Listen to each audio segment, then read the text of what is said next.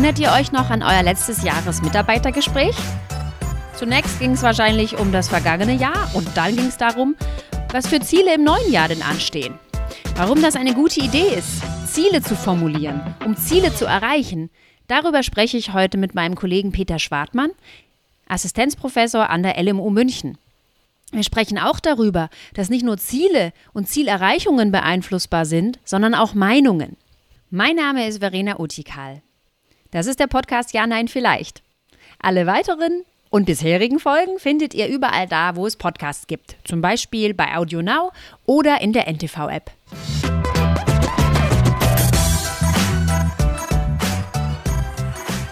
Peter, du weißt, andere zu überzeugen ist super schwer, oder? Oh ja. Wen hast du vor kurzem versucht zu überzeugen? Ich glaube, ich, ich versuche andauernd äh, meine, meine Kollegen und äh, diverse Herausgeber von Zeitschriften zu überzeugen, dass es Sinn macht, mich zu publizieren. Ja, dass du die beste Forschung der Welt machst. Ganz genau. Oder gerade kam äh, dein Chef rein und wollte dich überzeugen, um zwölf loszufahren. Und du wolltest nicht so gerne, aber er fahrt Genau. trotzdem um zwölf los. er hat mich überzeugt. Ja, er hat es anscheinend drauf, andere zu überzeugen. Ganz genau. Ja, du musst noch dran äh, feilen. Ja, aber ich glaube, es kennt jeder diese Beispiele. Ne? Also ich hatte gestern extrem Schwierigkeiten, meine Kinder zu überzeugen, ins Bett zu gehen. Mal schauen, wie es heute Wahrscheinlich wird. auch öfters so. Ja. Vielleicht muss ich sie müder machen. Aber das sind, ja, Leute überzeugen ist harte Arbeit. Und natürlich helfen dabei verschiedene Sachen. Also du hast es mit Argumenten gerade probiert. Dein Ganz Chef war nicht zugänglich. genau. Ja. Was hättest du noch probieren können? Es ist, äh, ja, das hilft. Also wenn, wenn man halt keine Macht über die Situation hat, dann helfen, helfen eigentlich nur Argumente und, äh, und vielleicht, dass man selbst ganz dolle dran glaubt, dass man die besseren Argumente auf seiner Seite hat. Ja, Anreize. Ja, Leute zahlen dafür, dass sie bestimmte Dinge tun. Wäre auch noch möglich. Ja, genau. Das, das, das, ist, äh, das ist so das, das Go-To für Volkswirte. Ja, Ähm, Geld. Immer ja, mit Geld draufwerfen. Mit, mit Anreizen äh, Ja. aller Art zu arbeiten. Ähm, das ist richtig, ja. Ja, dieses Menschenbild, dass wir Menschen kaufen können, ne? sie mit Geld überhäufen und dann machen die, was wir wollen, das sieht man überall. Ne? Also Boni für Mitarbeiter, ähm, Preise für bestimmtes Verhalten oder für bestimmte Erfindungen, aber auch in unserer Gesetzgebung finden wir das überall. Ne? Und, und es gibt äh, also auch zuhauf Evidenz dafür, dass es wirklich funktioniert. Es funktioniert nicht immer, auch das wissen wir, aber es funktioniert sehr oft. Ja, Menschen reagieren auf Geld. Ne? Also wenn wir bestimmte Steuererleichterungen geben, wenn jetzt sich alle ein Elektroauto kaufen, dann werden sicher mehr Elektroautos gekauft. Ja. Ja, das funktioniert. Also es ist deswegen auch sehr verführerisch, das zu benutzen. Aber mit deinem Chef wäre es schwierig gewesen, oder? Ja, ich habe nicht, äh, nicht genug Geld, um da, um da wirklich monetäre Anreize zu setzen. Ja, Mist. Gut. Aber schön wäre ja, wenn wir noch eine andere Lösung finden würden. Also Argumente sind super anstrengend, immer hier erklären. Äh. Leute überzeugen mit guten Argumenten.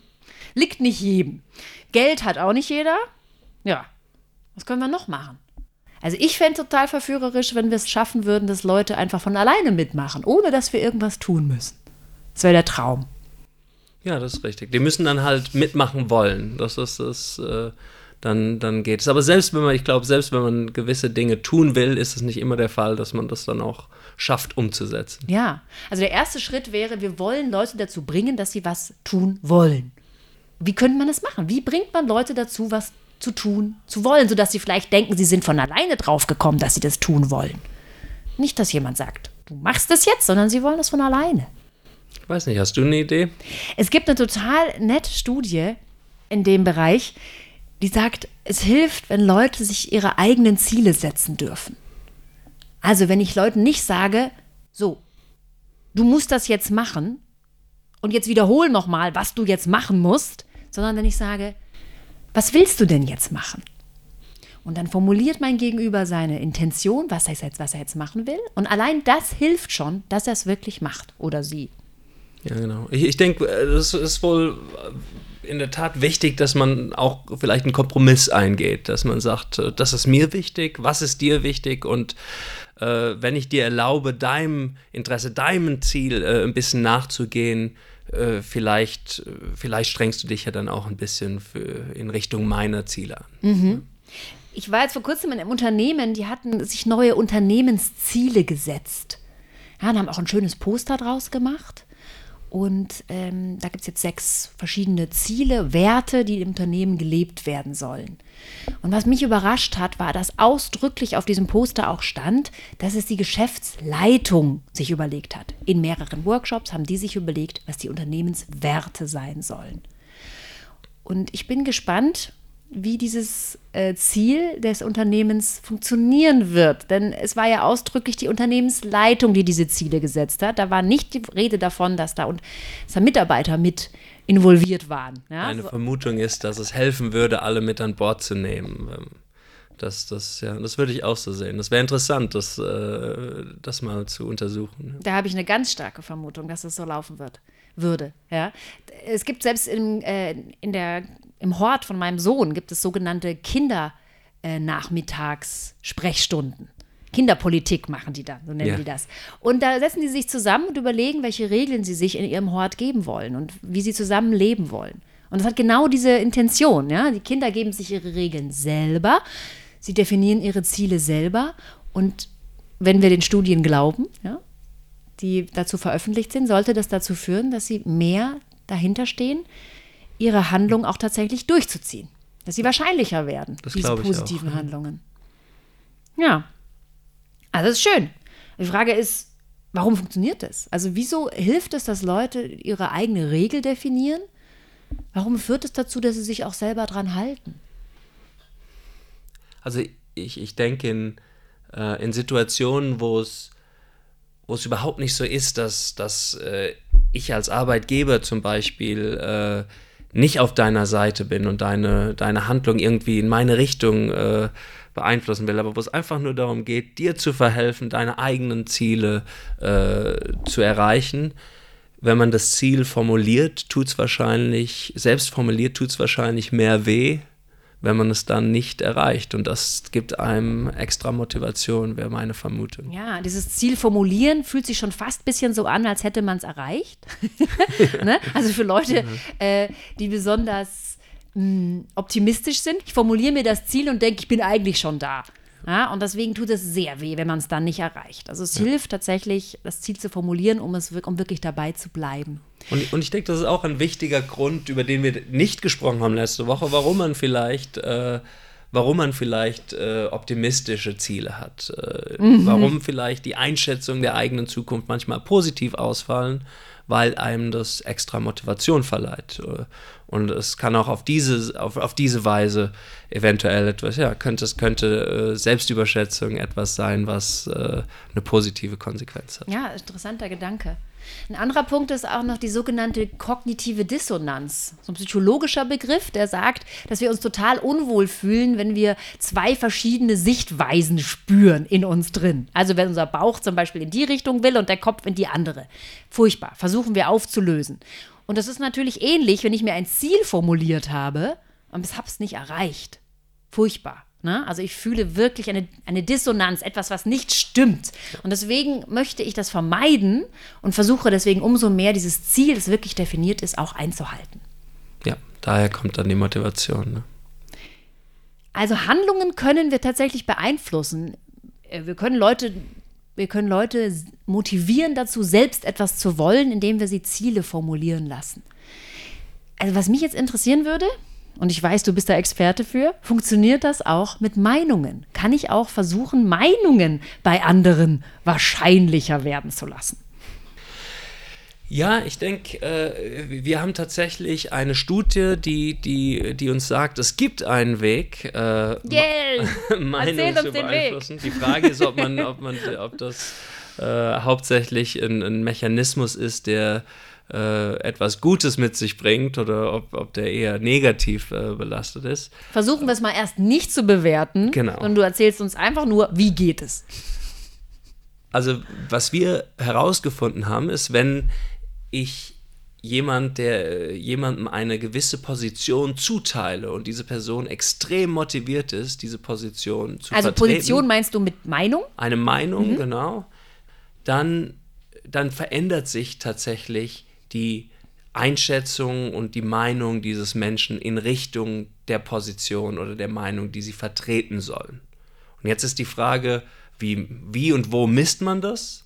Und man braucht halt einen Kontext, wo A, Leuten die Meinung zugelost wird, weil natürlich vertritt man seine eigene Meinung gerne. Das ist nichts ja. Interessantes und nichts Neues. Man, äh, man braucht einen Kontext, wo man nicht unbedingt seine eigene Meinung vertritt. Und da habt ihr eine richtig coole Lösung gefunden. Ne? Einen Kontext, in dem man die Meinung zugelost bekommt. Genau. Sehr cool. Was und, habt und, ihr gemacht? Und wo die Leute extrem motiviert sind, andere zu überzeugen und gute Argumente zu finden.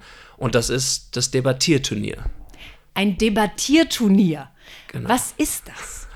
Äh, ein Debattierturnier, also es gibt viele Debattierclubs äh, in, in ganz Europa.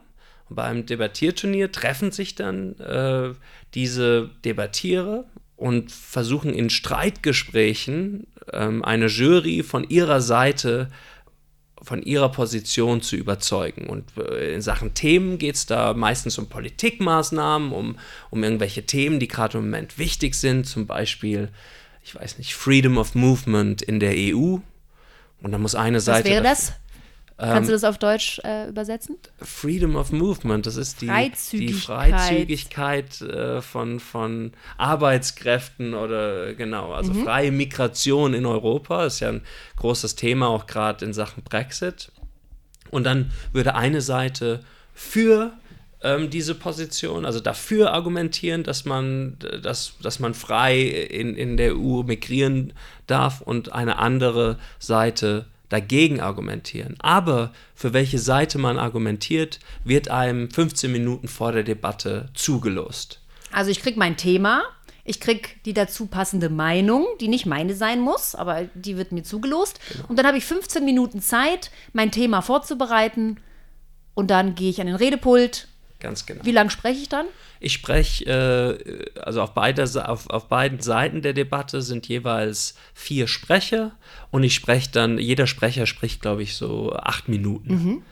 Ähm, und was wir sehen, dass nachdem ich mich vorbereitet habe, aber selbst bevor der erste Debattierer an den Pult äh, tritt, gehen die Meinungen der Debattierer auseinander und im Durchschnitt genau in die Richtung, der Seite, die, die ihnen zugelost wurde. Also wenn ich jetzt für ähm, die Freizügigkeit argumentieren muss, dann, dann antworte ich auf, auf Fragen wie, ähm, was ist denn der Einfluss von Immigration auf deutsche Arbeitskräfte? Äh, laut einer Studie von 2015, dann sage ich, oh, der, der Einfluss ist ganz schlecht, wenn ich, ja genau, wenn ich dagegen argumentieren muss. Und wenn ich dafür argumentieren muss, sage ich, ja, der ist, ist gar nicht so schlimm. Also das macht uns gar nichts aus. Hier. Also 15 Minuten mit dem Auseinandersetzen eines Themas, einer Sichtweise eines Themas reichen aus, dass Menschen die Meinung eher annehmen.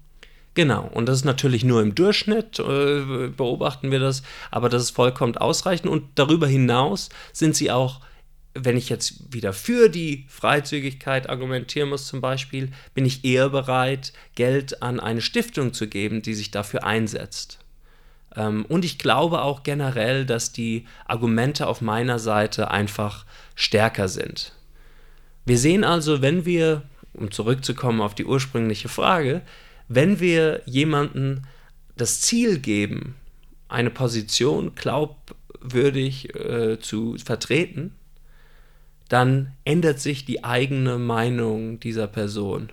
Und zwar in die Richtung ähm, dieser Position. Das ist schon ziemlich schockierend, oder?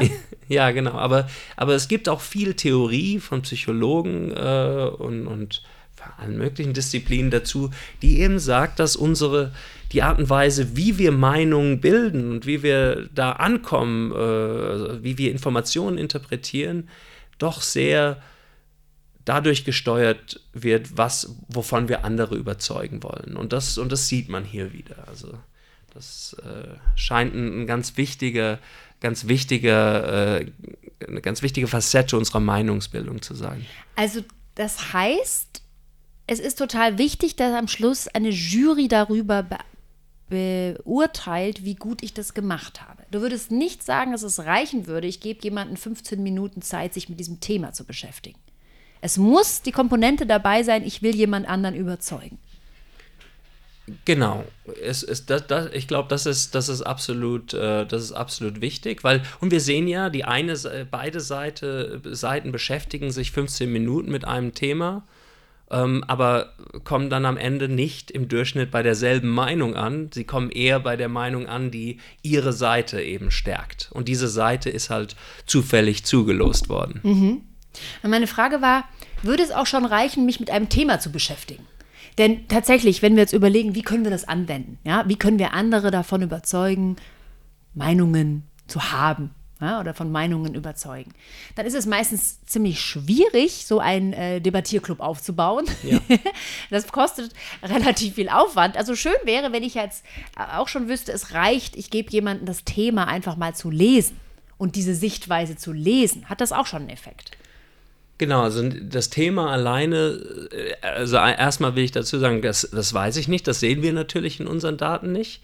Ich denke, das Thema alleine wird nicht ausreichen. Was natürlich ausreichen könnte, ist, lest doch mal bitte hier diese, diese Fakten über dieses Thema aus der Sichtweise A.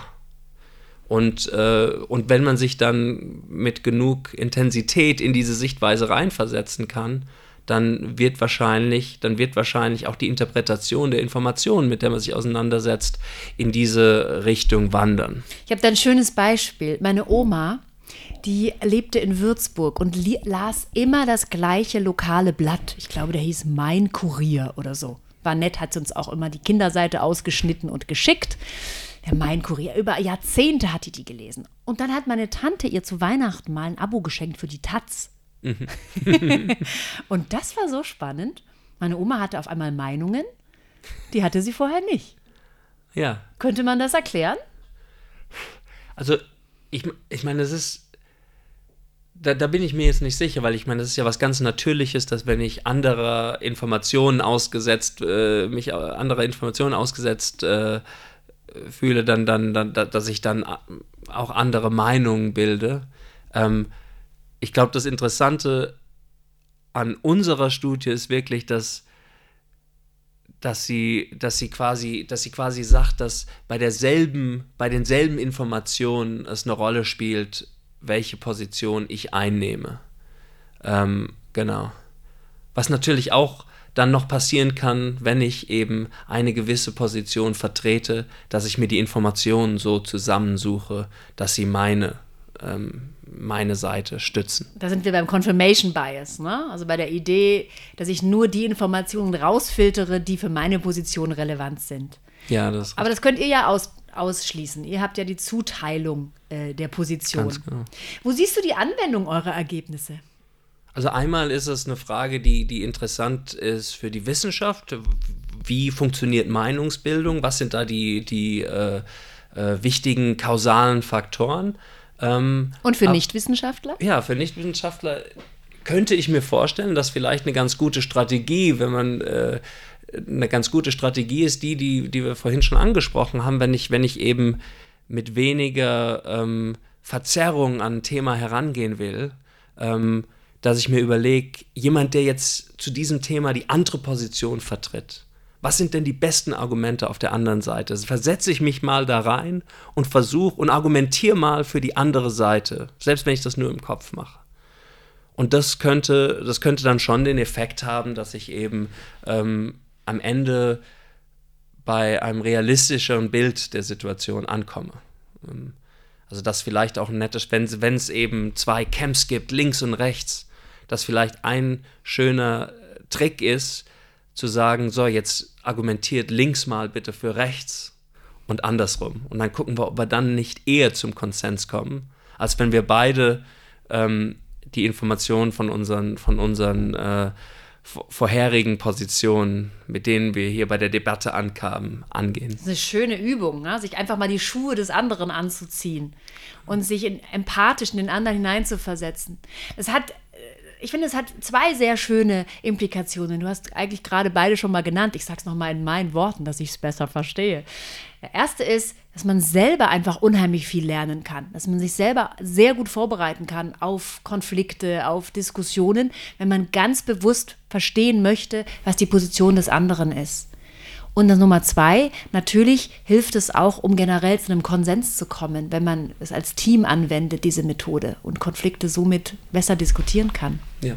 Ja, genau, weil, weil was, wir, was wir halt sehen, ist, ist ein Mechanismus, der auch zur Polarisierung äh, und, und zu dieser äh, zu einer äh, größeren Lücke zwischen verschiedenen Meinungen beiträgt.